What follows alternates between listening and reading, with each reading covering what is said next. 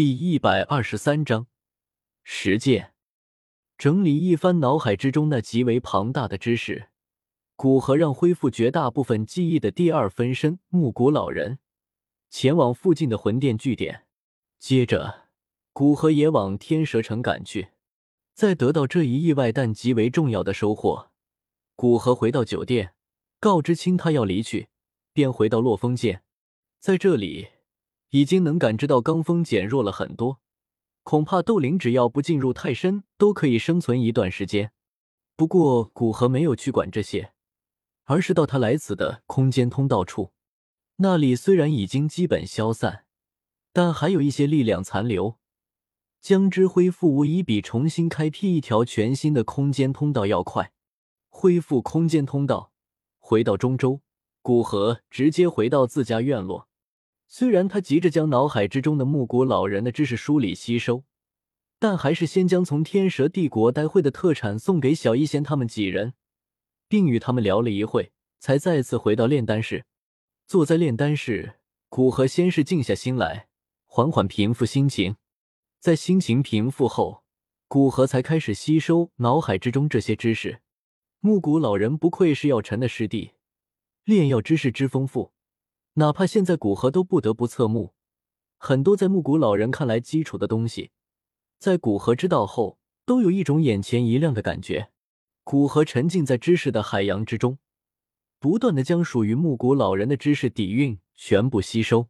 在这般不断吸收整理中，时间过去两个月，药香弥漫的山峰之上，一道身影静静的悬浮于半空之中，面露思索之色。一股奇异的平和气韵从古河身上不断散发而出，让周围的草木都为之欣然，生长速度都快了些许。在这般奇异的和谐下，古河缓缓睁开双眼，那是一双怎么的眼睛？幽静深邃，就像深潭一样，使人一看见就觉得面对的是一个充满智慧的长者。从吸收知识的状态挣脱开来。古河神色缓缓恢复成原来平和的样子，摸着下巴思索了一会儿。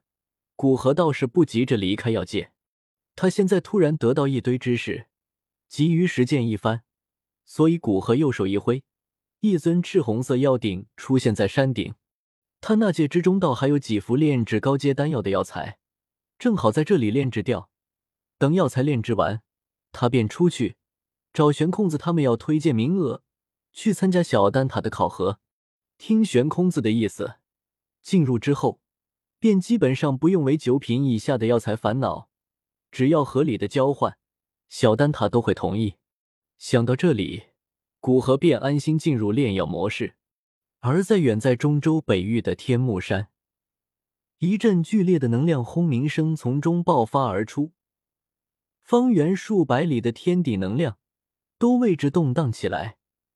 无数的天地能量往天目山的火山口汇聚而去，在那火山口底下，一处血红粘稠的地狱，萧炎正盘腿坐在那里，体外包裹着一层苍白色的火焰，使他不受此处火毒的侵袭。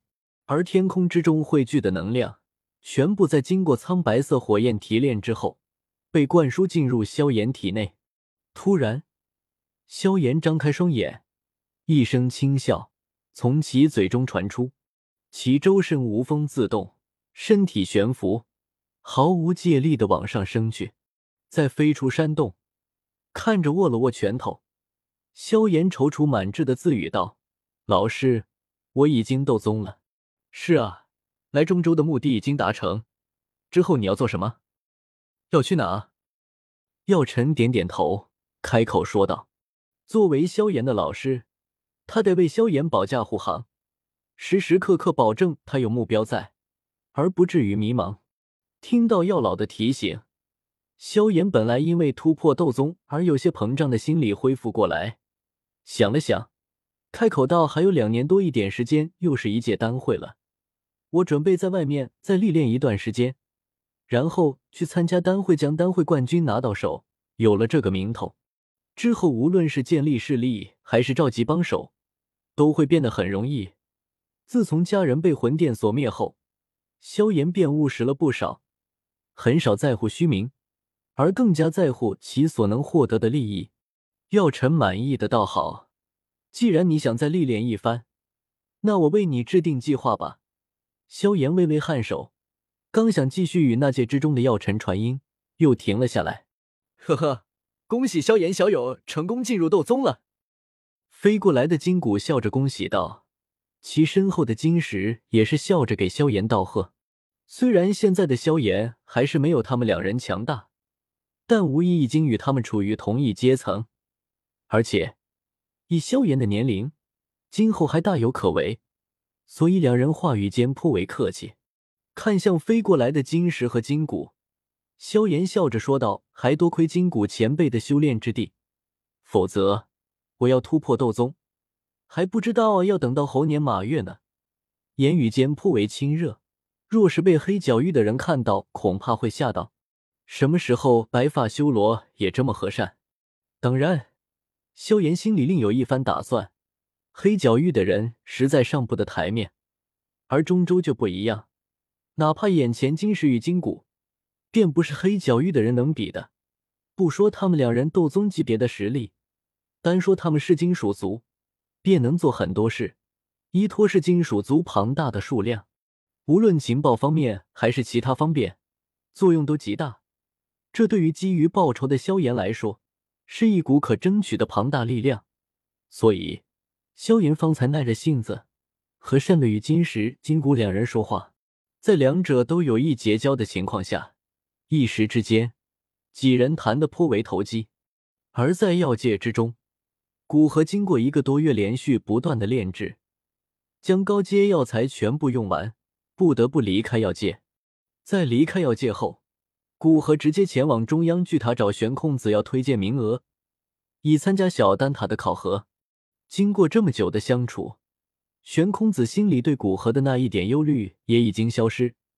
听到古河的请求，自然毫不犹豫的答应下来，带着古河走到大厅尽头。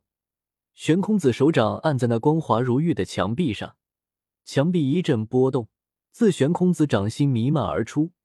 只见那墙壁开始迅速蠕动起来，转眼间便成为一个旋转的空间通道。走吧。打开空间通道，玄空子转过身来招呼道：“当先走了进去。”古河见状，也是连忙跟上。